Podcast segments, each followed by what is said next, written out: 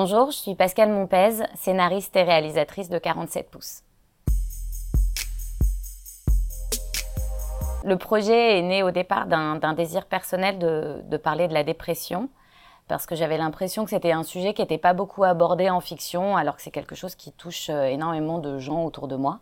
Et j'avais eu très vite envie de le traiter du point de vue de l'enfant.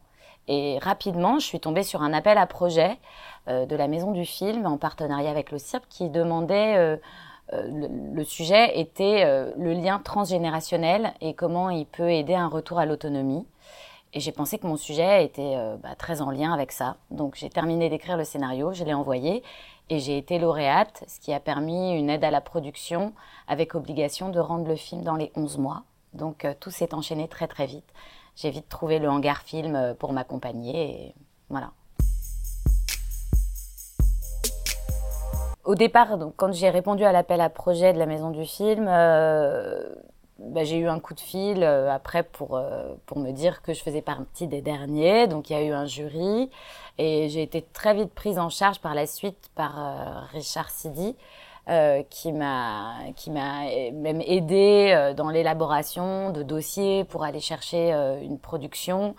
Et, et, ça a vraiment été un dialogue assez constant avec la maison du film jusqu'à ce que je trouve la boîte de prod qui m'accompagne. Et, et même par la suite après dès que j'avais la moindre question c'était c'était un peu la solution allô? Je me pose ça comme question que... voilà donc c'était vraiment 11 euh, mois de, de, de liens vraiment très étroits de collaboration presque artistique aussi quoi. Artistique même. Ça, j'ai travaillé très vite avec euh, Victor Zinski, qui était déjà euh, chef opérateur sur mon, sur mon premier cours, Caché ou pas. Et, euh, et j'avais envie d'une différence entre euh, ce qui se passe à l'étage et ce qui se passe au rez-de-chaussée et aux extérieurs, euh, c'est-à-dire dans la vie euh, de, de, la petite actrice, enfin du personnage principal.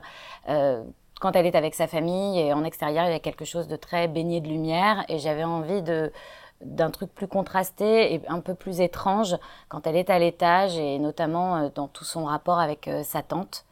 Euh, voilà, après, je suis passée par un mood board un petit peu pour pour aider à traduire euh, les images que j'avais la tête, dans la tête. Pardon. Euh, voilà.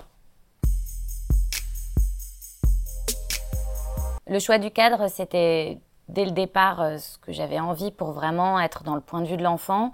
C'était de, filmer mon personnage principal comme on filme un adulte. Et donc il fallait que la caméra soit ne la dépasse jamais et soit même un peu plus basse qu'elle pour vraiment avoir euh, euh, visuellement euh, ce, ce, côté euh, où on est avec elle. Et euh, le ratio aussi s'est vite imposé parce qu'il permet d'être très centré sur le personnage et même après par la suite dans son lien avec sa tante.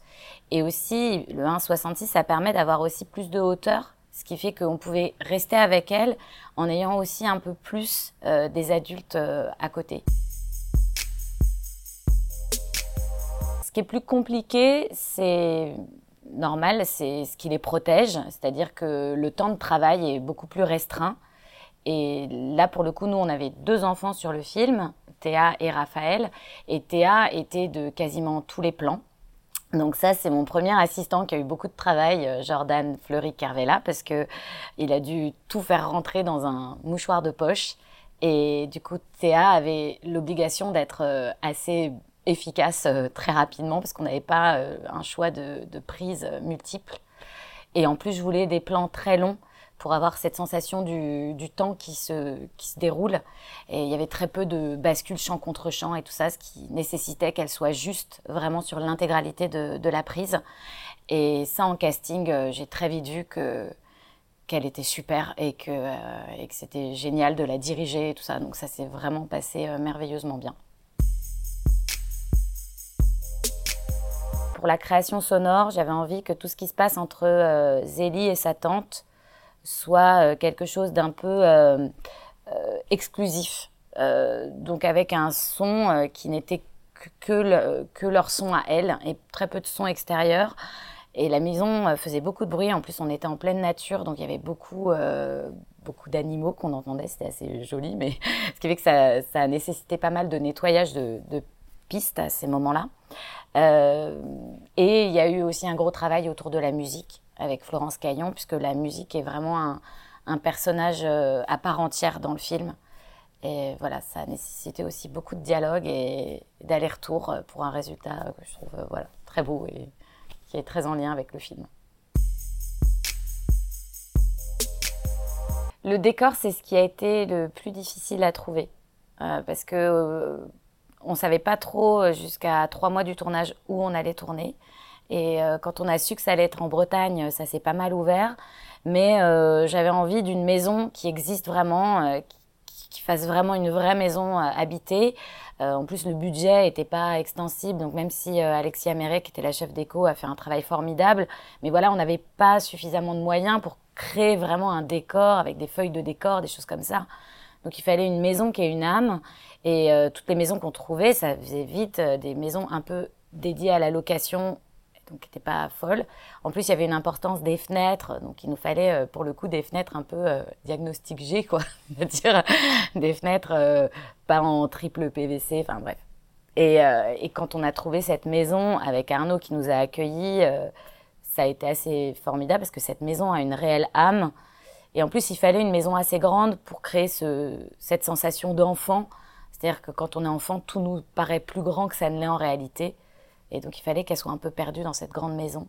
Et, euh, voilà, et cette maison est formidable.